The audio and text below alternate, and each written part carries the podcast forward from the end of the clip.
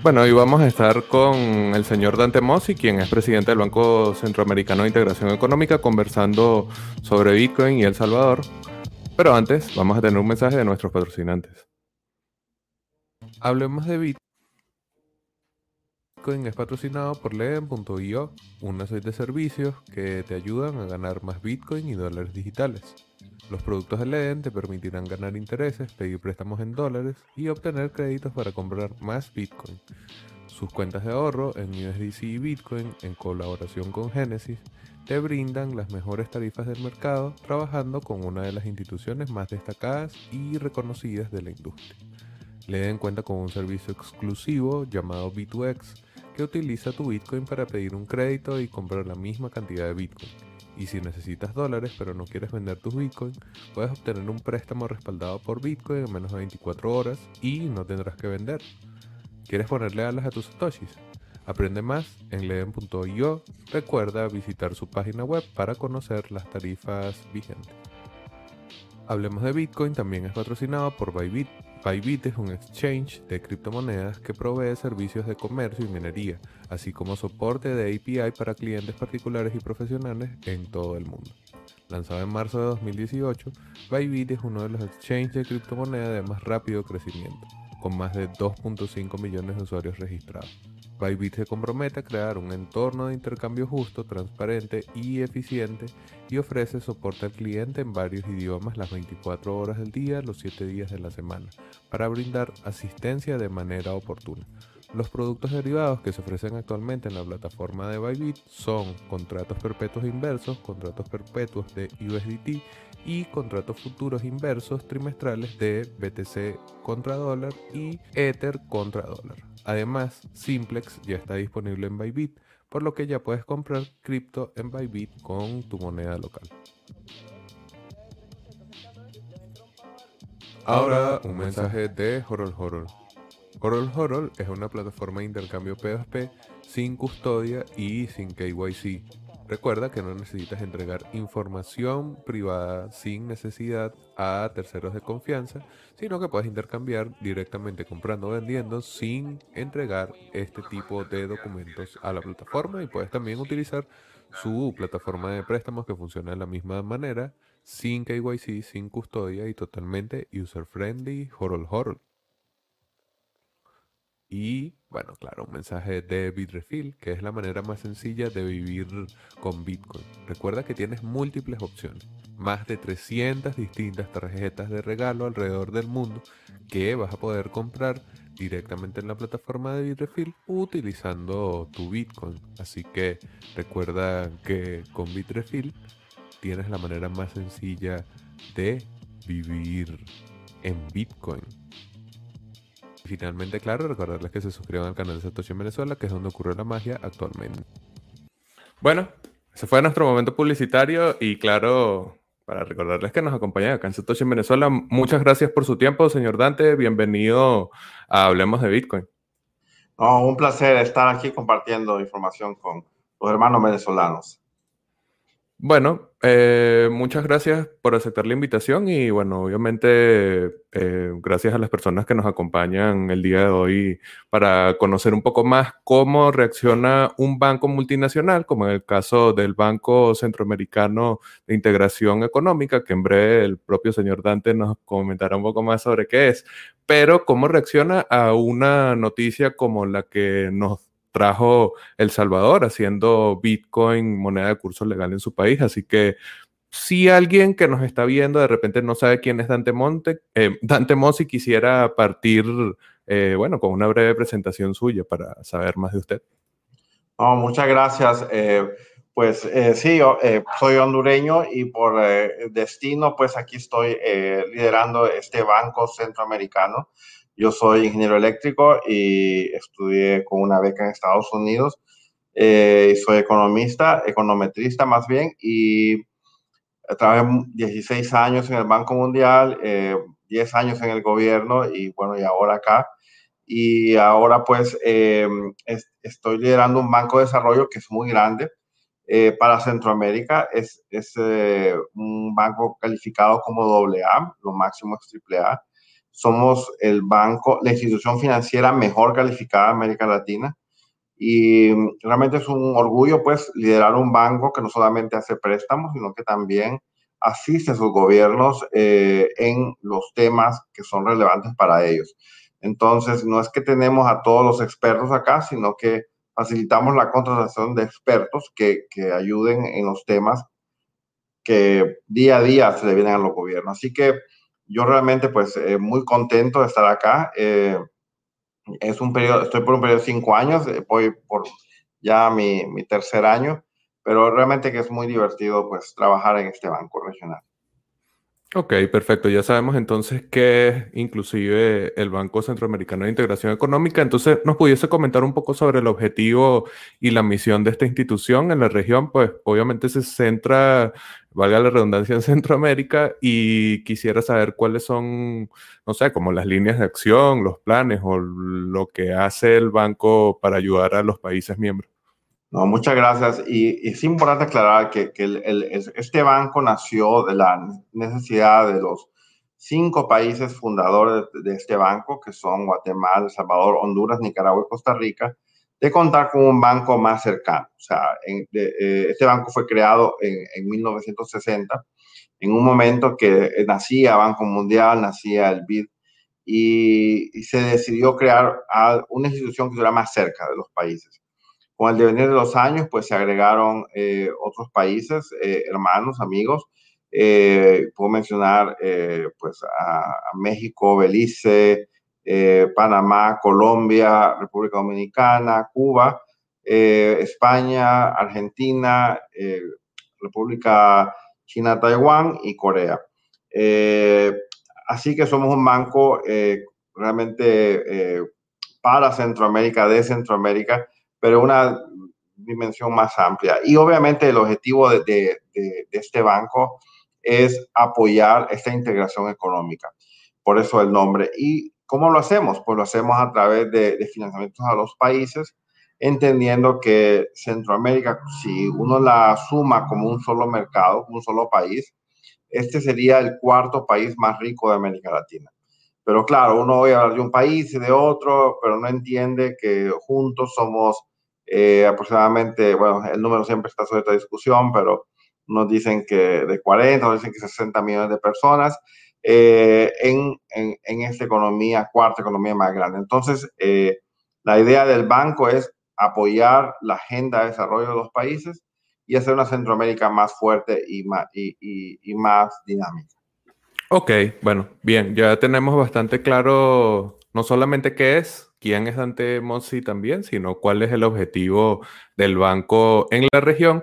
Entonces pudiésemos entrar a hablar directamente sobre el tema que, bueno, generalmente ha generado más interés porque es primera vez que un país declara directamente moneda de curso legal Bitcoin en su territorio y bueno, obviamente quisiera conocer más de cómo se ve desde una institución como el BCE.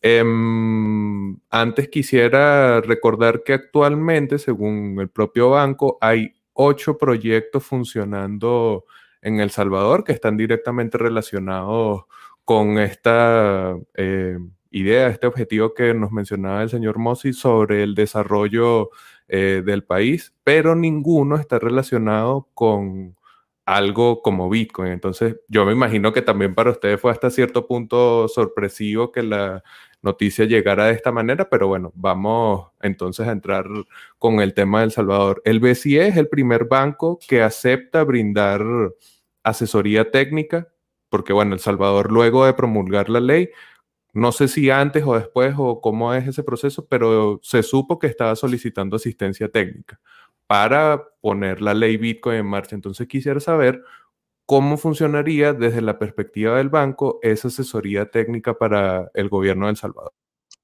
Eh, excelente. La verdad es que eh, yo me di cuenta, eh, o sea, por los medios, de que El Salvador había aprobado su ley Bitcoin y yo estaba en Costa Rica en una cumbre de presidentes y recibí la llamada del ministro de Hacienda de El Salvador, el cual es mi gobernador, y donde me hizo la solicitud por teléfono, eh, donde eh, buscaban pues esta asistencia técnica, cómo, cómo poner esto en marcha, cómo actualizar eh, normas, ¿verdad?, que El Salvador tiene. Y yo le dije, con el mayor de los gustos, ministro, o sea, porque ese es nuestro rol. Y es más, yo recuerdo haberle dicho claramente, eh, ministro, eh, yo con gusto espero, ah, él me comentó que habían hecho solicitudes de apoyo al Fondo Monetario Internacional, al Banco Mundial, al BID.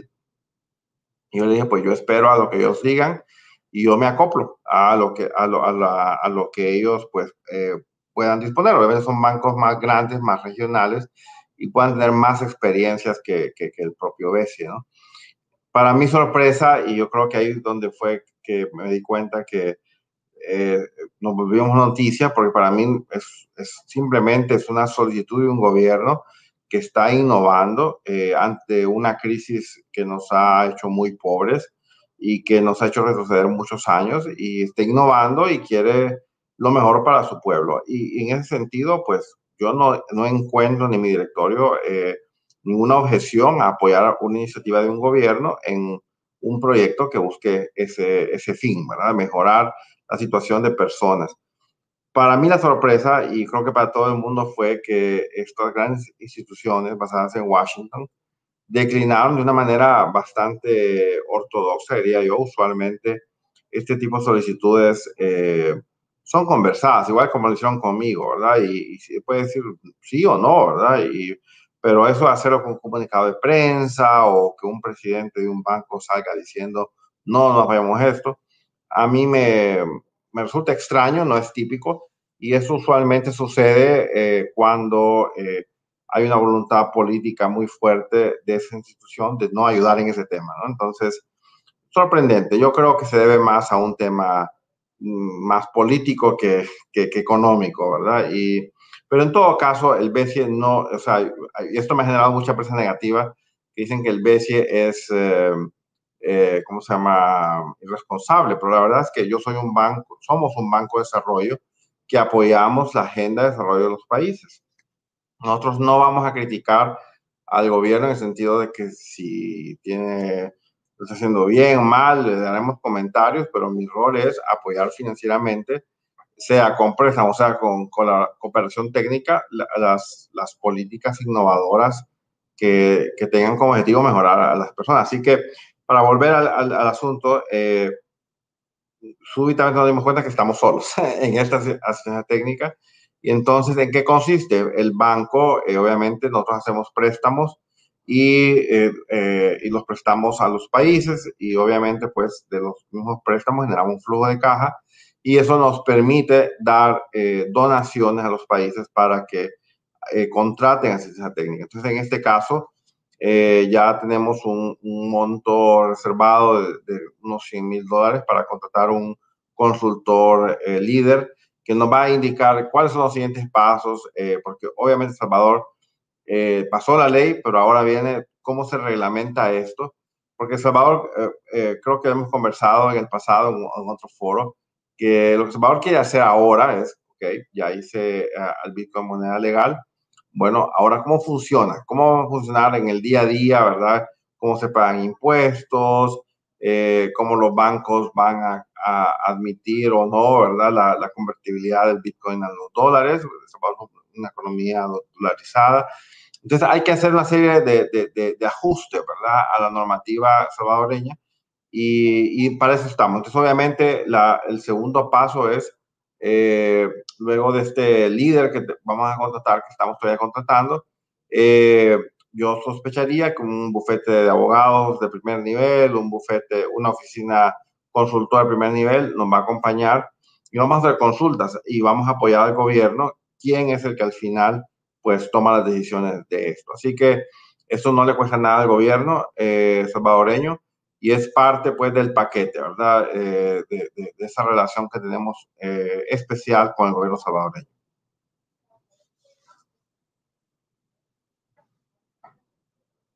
Este tipo de colaboración es, o sea, independiente de cuál de los países miembros sea el que lo solicite, sino que viene con los derechos adquiridos al formar parte de, los miembros que están en el banco, que le dan sustento y respaldo también a lo que provee.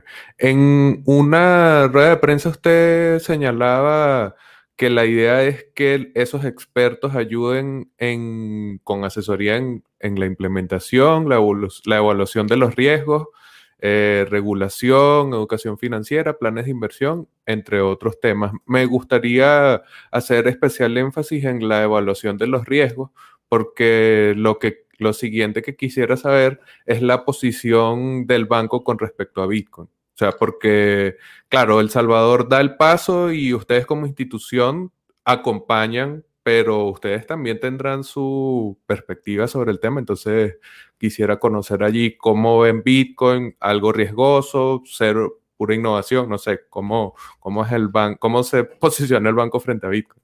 No, muy bien, no, eh, pues la verdad es que cuando lo escuché por primera vez, eh, yo no soy una persona eh, o sea, sabía que existía Bitcoin, pero si, si me pregunta, qué sé yo, tres semanas atrás versus hoy, conozco mucho más, pero obviamente no soy la persona experta. Y yo creo que esa es la realidad de muchos bancos de desarrollo. O sea, hay temor ante lo nuevo. O sea, hay que reconocer aquí que las criptomonedas han estado por buen rato. Eh, en, Twitter me hicieron muchas aclaraciones, la verdad que las investigué y tenían razón muchos de ellos. Eh, las criptomonedas han existido por mucho tiempo. O sea, el dinero no es más que una nota que facilita tres funciones, ¿verdad? Que es facilitar eh, el comercio, ¿verdad? La otra es guardar valor y la otra es ser una unidad de, de contabilidad. Pero, o sea, pero realmente el dinero hoy por hoy, digamos, a mí me preguntan dónde están las bóvedas de este banco. Yo digo, no tenemos bóvedas, todo lo nuestro es, eh, se maneja virtual, o sea, porque hay cuentas de bancos y es lo que movemos eh, en el día a día. Entonces, eh, lo que Salvador está haciendo es una innovación, un salto cuantitativo, significativo, ¿verdad?, hacia un, un paso que nadie más ha dado lo cual es muy bueno. Eh, o sea, eh, nosotros como, como pensamos que la crisis financiera eh, y económica generada por el COVID es tan intensa que si vamos a hacer más de lo mismo, no sé por qué vamos a esperar resultados distintos, ¿no? Entonces creo que Salvador en este sentido está innovando, está aprendiendo y, nos pidió acompáñennos. Y para el BESIE no, o sea, no, no, no hay placer más grande, ¿verdad? Que, que acompañarlo. Obviamente, ¿verdad? Todo, todo ese tema del Bitcoin tiene riesgos ambientales porque es muy intensivo en el uso de energía. Eh, se, se, dice también, ¿verdad? Que como riesgos eh, está el tema de que, la, que uno no conoce al cliente, entonces pudiese darse un lavado de, de, dinero o de activos vía, vía, el uso del Bitcoin. Eh, y son una serie de temas que, que, que nos han pedido apoyarles inclusive El Salvador, como ustedes saben, o si no lo conocen, eh, en Venezuela, pero El Salvador es un país que está lleno de volcanes. Entonces, eh, yo tuve la oportunidad de conversar con el presidente Bukele y él me decía, me interesa mucho, Dante, que nos apoyes a que usemos la energía geotérmica que el país tiene. Obviamente hay mucho volcán y hay, hay agua que sale a altas temperaturas. ¿Cómo generamos esto en energía eléctrica para hacer sostenible y que las críticas que nos puedan hacer de que el minado de, de, Bitcoin es muy eh, eh, malo para el ambiente porque consume mucha energía, pero si es energía geotérmica que la Tierra la da, pues qué bien. Entonces, todos esos riesgos son, o sea, tenemos que eh, cuantificarlos y determinar esa agenda de reformas que, se va a tener que hacer, porque al final, así como es con las otras monedas, eh, yo tengo que decidir eh, cómo voy a cobrar impuestos, cómo voy a hacer préstamos. Así que me, gustó mucho escuchar los comerciales, ¿verdad? De préstamos en Bitcoin. Eh, entonces, pero todo eso es tan nuevo y, y, realmente no hay un país que lo haya hecho antes de la manera como Salvador lo hizo. Así que estamos aprendiendo mucho y yo más bien aprovecho de esta oportunidad que si hay alguien que, que conozca y tenga algo que aportar y vamos a hacer consultas por favor que nos contacten para ver de qué manera eh, les escuchamos y tomamos esos consejos. Yo le puedo contar un poco lo que el BCE hizo para entender mejor lo de Bitcoin, pero en general nos sentimos que estamos acompañando una reforma innovadora y, nos interesa ser socios de El Salvador para asegurarnos que este, esta innovación sea exitosa y de beneficios. Si va a ser súper exitosa de aquí a, a, dos años, no sé, pero vamos a asegurarnos que El Salvador tenga el mejor consejo disponible para que ese, ese, este ejercicio sea bien hecho y, y si solo usaron un grupo de personas, pues está bien, pero ya Salvador lo hizo y ha dio pasos que nunca otro país ha dado. Así que eh, a mí me, me, gustó escuchar en, en, otros foros que hay otros países que están viendo muy de cerca qué sucede en El Salvador para replicarlo, porque nadie lo ha hecho. Esa es la realidad. Sí, cada uno de los países que ha, en donde al menos ha habido algún tipo de reacción desde el aparataje político estatal de esos lugares, eh, lo hacen no por motus propios ya. El, el, pionero innovador, sea como sea, del color que le guste o no, es El Salvador. Entonces, allí el BCE también está aprovechando en volverse una institución innovadora y pionera en ese sentido, porque inclusive aquí estoy introduciendo ya mi siguiente pregunta. El Banco Mundial, que lo habíamos señalado antes, se negó a proveer ayuda, ni siquiera asesoría técnica, nada, no, no queremos. Entonces quisiera que, bueno, el, señor Mossi tuvo una experiencia de más de 15 años trabajando en el Banco Mundial, entonces quisiera saber por qué cree usted que ellos se negaron y, claro, conocer entonces por qué ustedes sí accedieron a brindar este acompañamiento. Allí, bueno, conocer esas razones si se puede. Muy bien, eso de hablar de mi ex empleador es complicado, pero, pero no, no es complicado, la verdad. Eh, para mí es muy sencillo. Eh, la agenda de innovación toma riesgo. O sea, obviamente el que no, el que no innova no se equivoca. O sea, definitivamente. Alguien puede decir, yo nunca me he equivocado en la vida porque nunca he hecho nada. Pero eso no va a resolver ningún problema. Eh, yo la verdad eh, tengo que confesar que de mi experiencia en Banco Mundial, algo que, que Banco Mundial hace es que compara experiencias positivas y negativas que ha tenido todo el mundo sobre un tema. Y lo único que me puedo imaginar es que simplemente Salvador fue primero. Entonces, eh, y no había el apetito, ¿verdad?, para, para, tomar un riesgo tan desconocido, un riesgo reputacional. ¿Qué tal si lo apoyo es un fracaso y me va mal a mí también? Entonces, yo voy a quedar manchado también de eso. Pero a menos la política eh, del BCE eh, en la agenda de innovación es, claro que nos podemos equivocar. Y yo, de hecho, uso esa máxima aquí en el, en el banco eh, podemos equivocarnos, pero no lo hagamos muy frecuente, o sea, hagámoslo, pero hagámoslo bien y hagámoslo de manera ordenada, estructurada, busquemos el mejor talento para, para innovar y asegurarnos pues de que estos destellos de innovación eh, los podamos realmente fortalecer y, y, hacer la diferencia. O sea, no podemos esperar 50 años. Y, algo que, que, yo admiro y respeto mucho de, El Salvador es que tenemos un gobierno en, el que, que, es muy joven. El presidente Bukele tiene 40 años.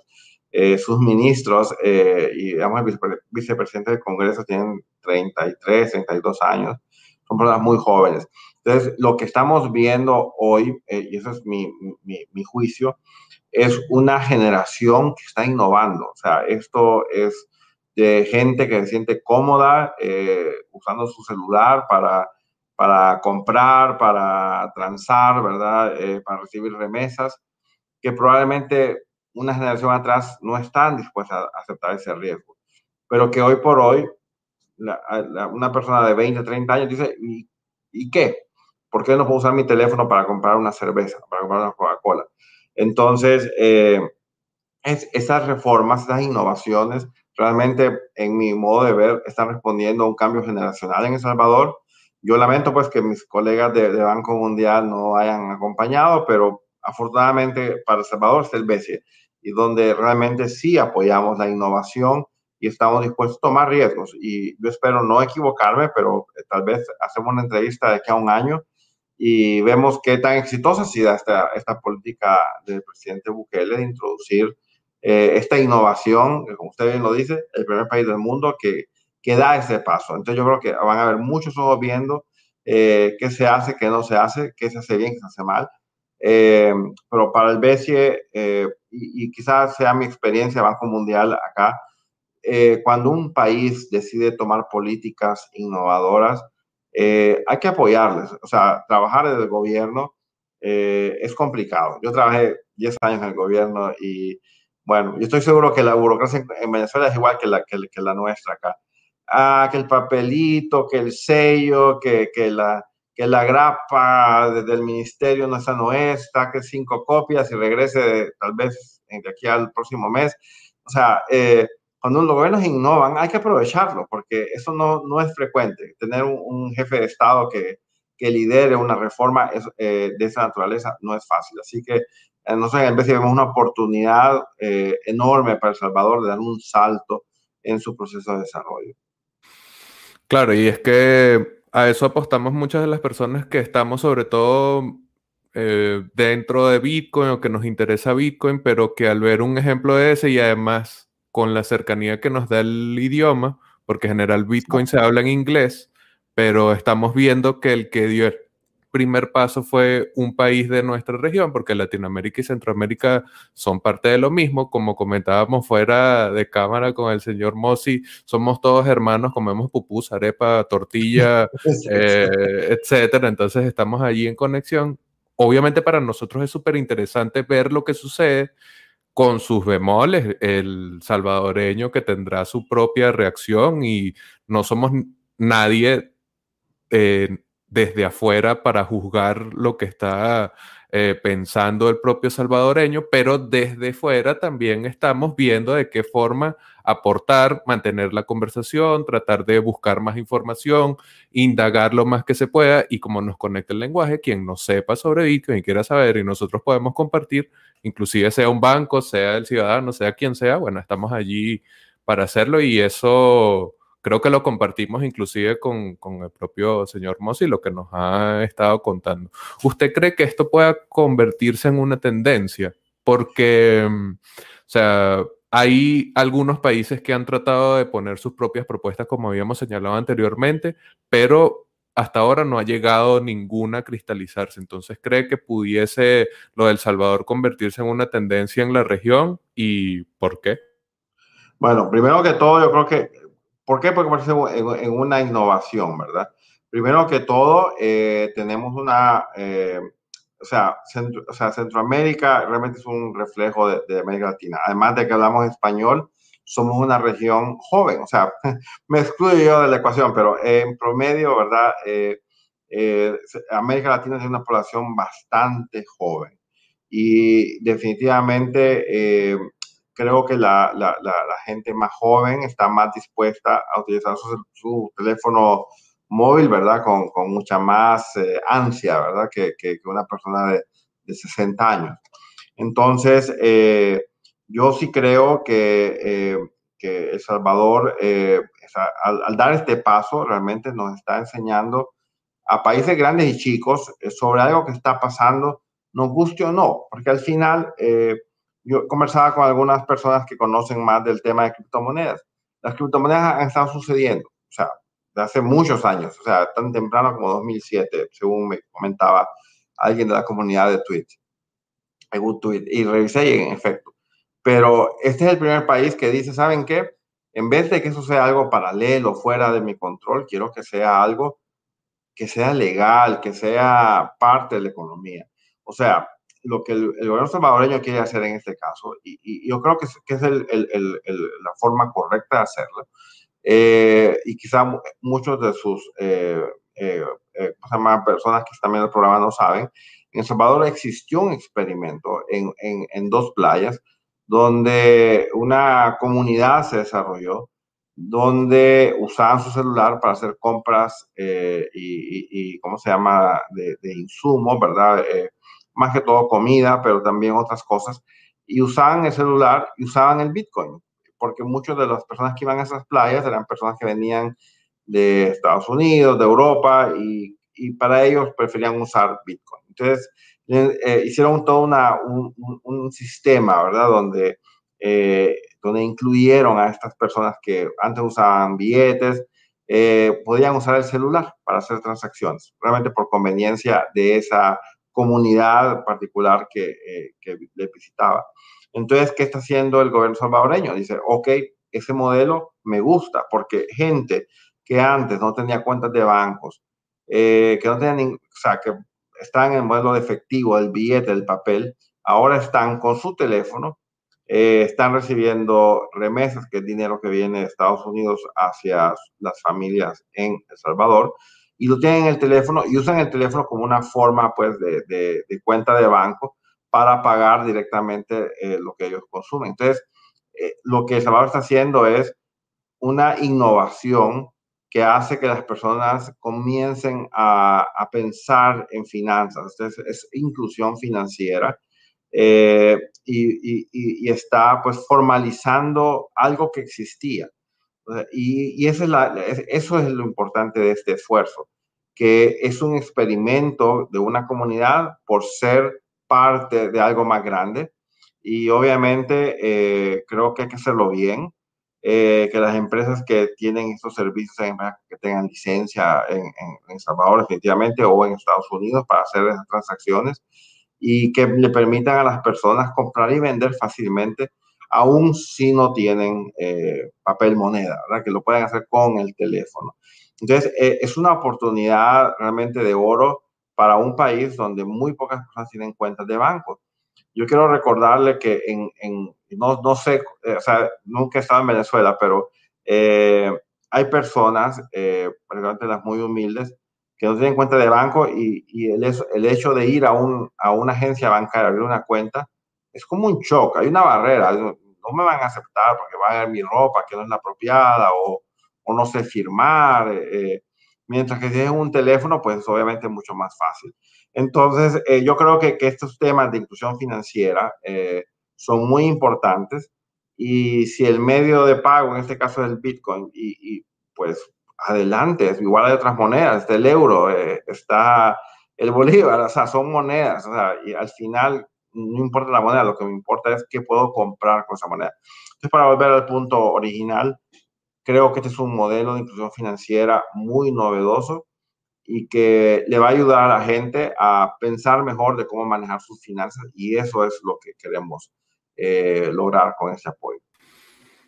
Es que una de las cosas que a mí me sorprende del movimiento contra la ley o contra Bitcoin es que no se ponen a pensar un momento en el posible beneficio. Sencillamente, no, no rotundo y no quiero y tal. Y bueno, es verdad que cada ciudadano puede determinar su propia voluntad, pero si te frenaras un segundo a ver esa oportunidad de inclusión financiera que destacaba el señor Mossi, obviamente que el Estado sea quien decida apoyar que eso exista dentro de su propia jurisdicción y abierto, como ha mostrado hasta ahora, a regularlo si es que fuese necesario, pareciera que negarse y cerrarse al, al, a que no, no, no, no, como sea, no quiero, no, no, no, no es tan inteligente. O sea, al sí. menos ver cuál es esa potencialidad que tiene. Nadie dice que de la noche a la mañana la economía salvadoreña se va a bitcoinizar,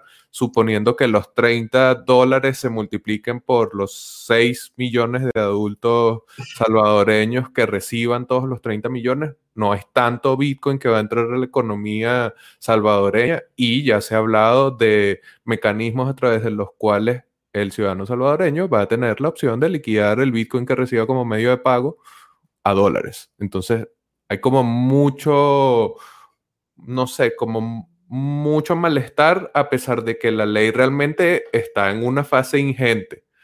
Así es. eh, no, bueno, sí. No, solo quería comentarle que es, es cambio tecnológico. O sea, eh, yo trabajé en el gobierno, como le decía, y la parte de telecomunicaciones, y una vez llega un regidor de un pueblo y me dice, eh, porque eh, yo trabajaba en el regulador, creo que se llama igual que en Venezuela, Conatel, el regulador de telecomunicaciones, y entonces llega un señor y nos dice, miren, dice, eh, ustedes están como en mi pueblo, ¿cómo están en su pueblo? Esas mujeres que están en la, en la municipalidad solo miran televisión. ¿Cómo que solo miran televisión? Le digo, y entonces le digo, sí, tienen eso en cada escritorio. No, es la computadora, le digo. No, no, no, no, no está viendo una novela, le digo, es, es, es trabajo. Le hmm. Entonces, e, es igual que Bitcoin, o sea, es una innovación y o, o, nos negamos a ver la innovación, ¿verdad? Y quedamos viendo televisores por todos lados en vez de ver monitores de computadora, eh, igual el Bitcoin. Es una forma de pago más eh, y, y, solamente quería agregar algo que a mí me sorprendió gratamente. He conversado con muchas personas de, realmente y, y, quiero confesar, estoy conversando con muchas personas porque quiero aprender de, de, de, la experiencia de otras personas. Pero de esas conversaciones, una que a mí me, me abrió mucho los ojos fue, por ejemplo, hablar con la compañía de tarjetas de crédito Visa que ellos dicen, sí, nosotros podemos hacer transacciones de, de Bitcoin, me dice, en la tarjeta de crédito. no les puedo creer. Y entonces, y sí, lo estamos haciendo de forma piloto todavía, pero no estamos cerrados, es otra moneda más para nosotros, todo es electrónico. Entonces, realmente el mundo se está moviendo, queramos o no, hacia eso. Así que, quería un poco eh, mencionar, pues, que sí, realmente hay cambio tecnológico y hacia allá vamos, ¿verdad? Y, y tenemos que aprender mucho. Sí, es que inclusive suponiendo que, mm, como usted había señalado antes, ya el dinero es de por sí digital, pero suponiendo que la transformación de ese dinero digital emitido por bancos centrales apunte a la emisión de Central Bank Digital Currencies o monedas eh, digitales de bancos centrales, que es como una suerte de emular lo que hace Bitcoin sin ser Bitcoin, porque el Banco Central mantiene el control suponiendo que ese fuese el escenario hacia donde vamos, Bitcoin va a seguir siendo necesario porque no hay un Estado que pueda, a través de la coerción política y el manejo de cómo ese dinero funciona en el mundo, excluir ni a un ciudadano ni a otro Estado con el que esté en relaciones de enemistad. Entonces, siempre un dinero abierto como este, que además es el que está haciendo que los bancos centrales traten de reaccionar, va a ser necesario. Entonces, a mí me resulta súper inaudito ver eh, protestas ciudadanas. Me parece que el caso venezolano en donde aquí se emitió una Central Bank Digital Currency horrible, que no tuvo éxito ni nada, me da como pie a pensar que, oye, si te sentaras un momentico a ver lo que te está poniendo en la mano tu propio gobierno, incluso como opositora de ese gobierno, pudiese sacar ventaja. Pero bueno, eh, abriríamos otro podcast aquí para hablar sobre este tema. Quisiera más bien cerrar preguntándole que usted hace rato nos decía que están dispuestos a recibir colaboración de algunos expertos, gente que quiera eh, compartir con ustedes información sobre Bitcoin y sobre estos temas.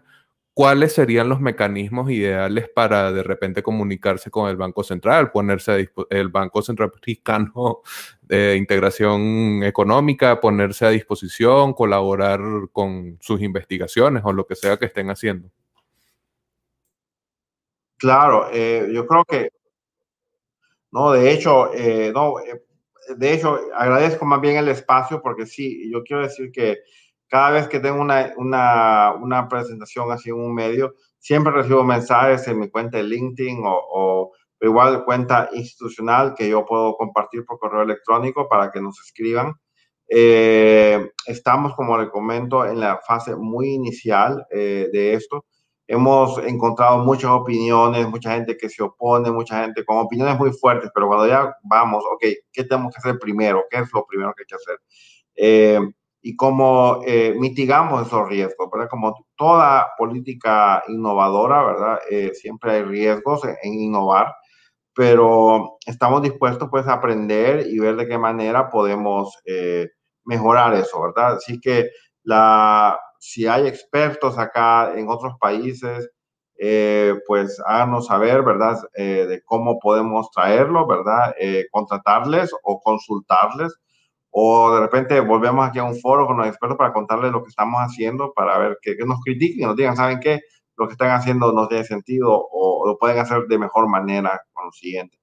Yo la verdad, eh, desde el punto de vista eh, como, como, Banco de Desarrollo de la región, eh, creo que es muy importante que El Salvador ponga reglas muy claras, que todos entendamos para que no, no perdamos pues la oportunidad de, de, que la innovación resulte eh, en, acciones reales y que mucha gente que hoy no usa eh, el sistema financiero tradicional pueda usar, por ejemplo, su teléfono móvil para eh, recibir dinero de sus familias, para recibir su, su, pago en el teléfono y que a la vez pueda pagar ese tipo ¿verdad? De, de, servicios que necesita, sin importar el monto y ojalá reduciendo el cargo eh, de, por hacer esas transacciones, ¿verdad? Y eso es lo que Bitcoin trae, promete, y es lo que es muy atractivo para el gobierno salvadoreño.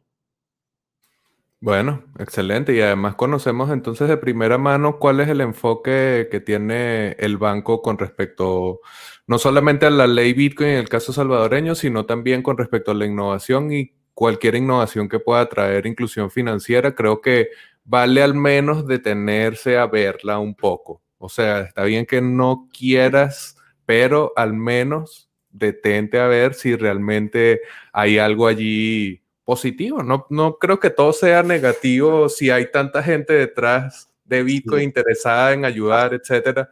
No creo que todos estén buscando eh, llevarse los dólares o no sé, no sé, es que hay, hay, tantas cosas por ahí que se han dicho que, bueno. Señor Dante, bueno, un gusto haberlo tenido en el podcast. Si alguien quisiera comunicarse con usted o, no sé, comentarle alguna cosa, ¿cuál es el canal para hacerlo? Sí, lo pueden hacer a través, bueno, tengo mi cuenta en Twitter que me pueden contactar, tiene correo electrónico o también a través de, mi correo eh, que es demosi.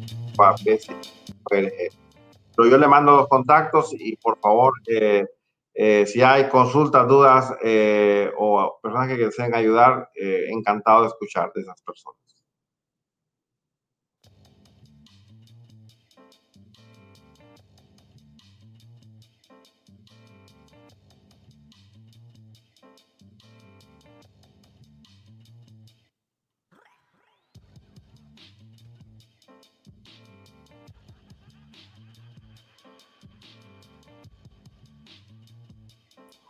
Bueno saber que el BSI está dispuesto a colaborar. Así que muchas gracias por compartir.